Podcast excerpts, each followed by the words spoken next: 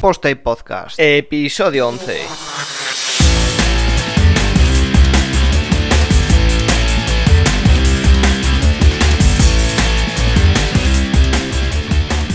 Pues hola a todos y bienvenidos al episodio 11 de Post Podcast, donde vamos a hablar de cómo organizar los contenidos de WordPress a petición de Mariano, arroba mpc en Twitter. Aunque le he dado una vuelta y creo que es necesario explicar también los tipos de contenidos que gestiona WordPress para saber cómo podemos organizar el contenido. Lo primero que tenemos que saber es los tipos de contenido que trae WordPress por defecto. Tenemos para contenidos estáticos las páginas y subpáginas, porque se pueden jerarquizar, se puede crear la página padre y de ella que cuelguen varias. Para contenidos dinámicos tenemos los artículos, entradas o post, llamadlo como queráis. Y dentro de esto tenemos una categorización extra. En realidad son dos, dos niveles diferentes y que funcionan de forma diferente que vamos a ver. Por un lado son las categorías y por el otro las etiquetas. Las categorías son jerárquicas, es decir, al igual que las páginas puedes crear una categoría padre y una categoría hija o varias categorías hijas y esto a varios niveles, mientras que las etiquetas no son jerárquicas. Están todas al mismo nivel y no cuelgan unas de otras.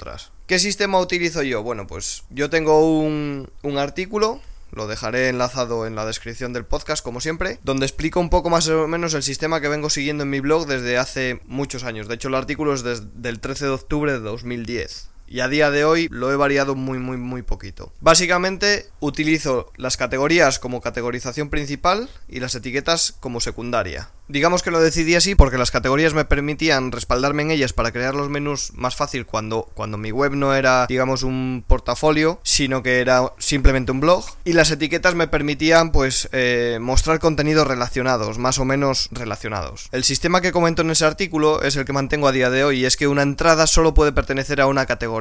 De esa manera evito los contenidos duplicados en varias categorías y además puedo profundizar aún más con las etiquetas. Aunque un artículo solo pueda tener una categoría, puede tener muchas etiquetas. Y las etiquetas las utilizo para profundizar, como digo. Imaginad el artículo que os pongo de ejemplo, categorías y tags en los blogs, cómo, cómo usarlos. Pertenece a la categoría experiencias y como etiquetas tiene consejos y organización. Pero si nos vamos a otro ejemplo de mi propia página web, por ejemplo, al artículo donde hablo de mi experiencia en la WordCamp Alicante, también lo enlazo en la descripción, veréis que solo pertenece a la categoría conferencias. De esta manera yo podría en el menú enlazar directamente a la categoría conferencias sin miedo a que haya contenidos dispersos. Sé que solo hay conferencias. Y además, ese artículo ya no tiene etiquetas, porque hace tiempo decidí dejar de utilizarlas, pues porque para mi ejemplo concreto no me, no me eran muy útiles. Sí que las muestro en los artículos que las, que las tienen asignadas, pero ya no las asigno como tal. Pero si nos vamos al ejemplo de qué etiquetas podrían encajar en este artículo, fácil. Podríamos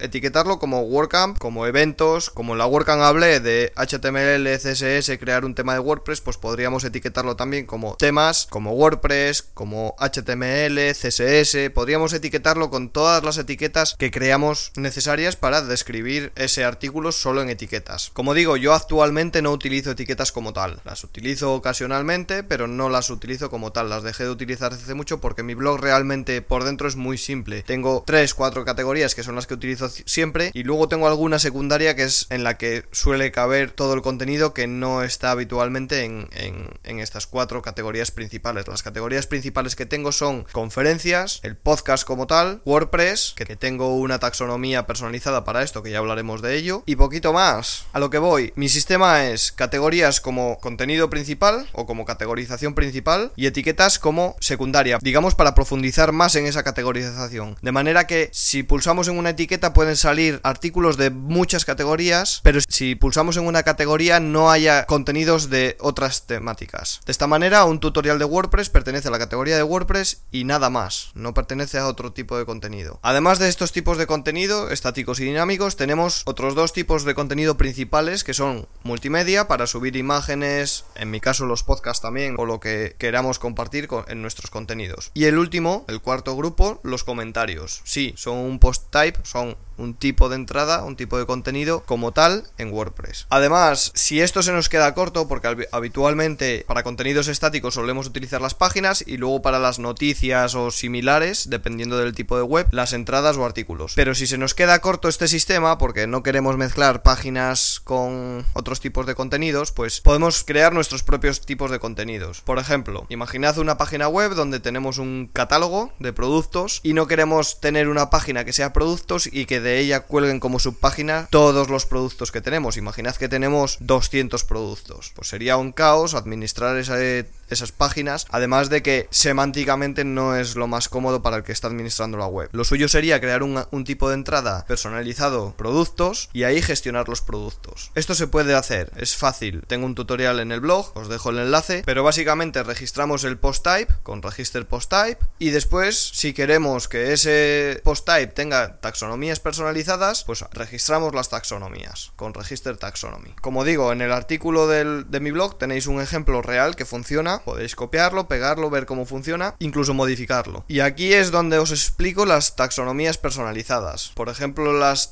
las taxonomías que he explicado antes, que son las categorías y etiquetas, se os quedan cortas para, para jerarquizar vuestro contenido, para organizar vuestro contenido bien, podéis crearos la vuestra propia. En mi caso, los tutoriales de WordPress de mi web tienen una taxonomía personalizada. Una taxonomía que utilizo para describir el nivel de esos artículos. Dentro de esa taxonomía tengo tres términos, que son básico, avanzado y experto. Y eso me permite jerarquizar los contenidos de los tutoriales y crear una página en mi web que muestre esos tutoriales por nivel. Es mucho más fácil navegar por los tutoriales de esta manera que teniéndolos todos ahí mezclados y sin ningún tipo de categorización, aparte de todos WordPress y ya está. Como digo, se pueden personalizar o se pueden crear todas las taxonomías que queramos. En el ejemplo anterior de los productos, imaginad que estamos hablando de libros. Podemos categorizar los libros bien por género, bien por escritor, bien por longitud, bien por tapa o por muchas otras formas de, categorizarlos. Esto se puede hacer con taxonomías. Podemos hacer que cada producto, cada libro, cada, cada artículo del post type libros tenga estas 2, 3, 4, 5 o las que queramos taxonomías y eso nos va a permitir hacer un filtro mucho más adecuado a los usuarios. Si un usuario quiere buscar ciertos tipos de contenido, ciertos libros concretos, a lo mejor quiere solo libros de tapa dura y ciencia ficción o de cierto autor. Con estas taxonomías estamos jerarquizando nuestro contenido muchísimo más. Y esto nos permite, como digo, organizar nuestros contenidos mucho mejor. Y ya no hablo de un catálogo en sí, hablo de los artículos de tu propio blog. Si tú escribes muchos tipos de contenido dentro de tu blog, escribes noticias, escribes tutoriales, escribes opiniones, escribes, escribes reflexiones, y no solo eso, sino que escribes sobre diferentes temáticas, imagina que escribes sobre diseño web, sobre desarrollo web, sobre sistemas operativos, yo que sé, sobre muchas temáticas, si lo metes todo junto, el usuario al final tiene una sensación de que es como un caos tu blog. Sin embargo, si tú lo, lo categorizas bien, puedes dividir tu blog, aunque sea un único blog, puedes dividirlo en muchas temáticas. Puedes, por ejemplo, hacer como hago yo en mi página web. Entras y por un lado tienes artículos que son todos los artículos ahí sueltos, es un blog personal donde cuento todo, cuento mis experiencias en las WordCamp, o escribo tutoriales, o escribo reflexiones, o experiencias. Y por otro lado, extraigo la categoría del podcast para no mezclarlo ahí, porque considero que es un proyecto mm, más o menos paralelo, pero no tiene nada que ver directamente con el blog. Y en el menú pongo un enlace a esa categoría directamente. De esta manera estoy separando el podcast del resto del blog. Si quisiera hacerlo con WordPress, podría hacerlo, porque todos los contenidos de WordPress los tengo en una categoría, con lo cual con poner un enlace en el menú a esa categoría lo tendría todo hecho. Como digo, cada cual tiene que valorar su propio contenido y ver cuál es su método para organizar todo esto de la forma más óptima, sobre todo pensando en el futuro. Y digo pensando en el futuro porque ahora no tienes problema, porque ahora tienes un diseño, tienes un tipo de, una forma de escribir, tienes unos contenidos, pero en el futuro igual cambias el diseño y te apetece hacer otro tipo de diseño, por ejemplo, mostrar tus cuatro categorías principales en la home o en el menú, y si lo tienes todo mezclado y no tienes una buena categorización, pues te va a tocar repasar tus mil, mil y pico artículos uno a uno para reasignar las categorías o las etiquetas y hacerlo de una forma mejor. Y eso, aparte de problemático, porque puedes penalizar en SEO, porque estás cambiando enlaces, estás cambiando los contenidos de sitio, estás al fin y al cabo volviendo loco a Google, estás también machacando a tus usuarios y la experiencia de usuario y de navegación de tu sitio web, porque tus contenidos no son fácilmente localizables o no tienen una lógica detrás. Es decir, y ya para terminar, como conclusión, como, como consejo, categoriza tus contenidos desde el principio, porque aunque tengas un diseño tipo blog donde sale todo junto, puedes mostrar un widget en la barra lateral con las categorías y eso ayuda a navegar a los usuarios. Un usuario no tiene por qué querer ver todos tus contenidos. A lo mejor quiere ver solo la categoría WordPress, o solo la categoría reflexiones, o solo la categoría experiencias porque le gusta lo que piensas y cómo piensas, o solo el podcast, no tiene por qué ver todo el blog para encontrar el podcast. Facilita la navegación a tus usuarios. Y nada, como siempre digo, si te ha gustado, compártelo con tus amigos, por Twitter, Facebook o email, pero compártelo. Si quieres proponerme un tema, como siempre, mándame un tweet y yo lo meto en la lista y voy hablando sobre los temas que me proponéis. Si tenéis un tema pendiente del que os gustaría que hablase, pues no dudéis en enviarme un tweet o un correo o un comentario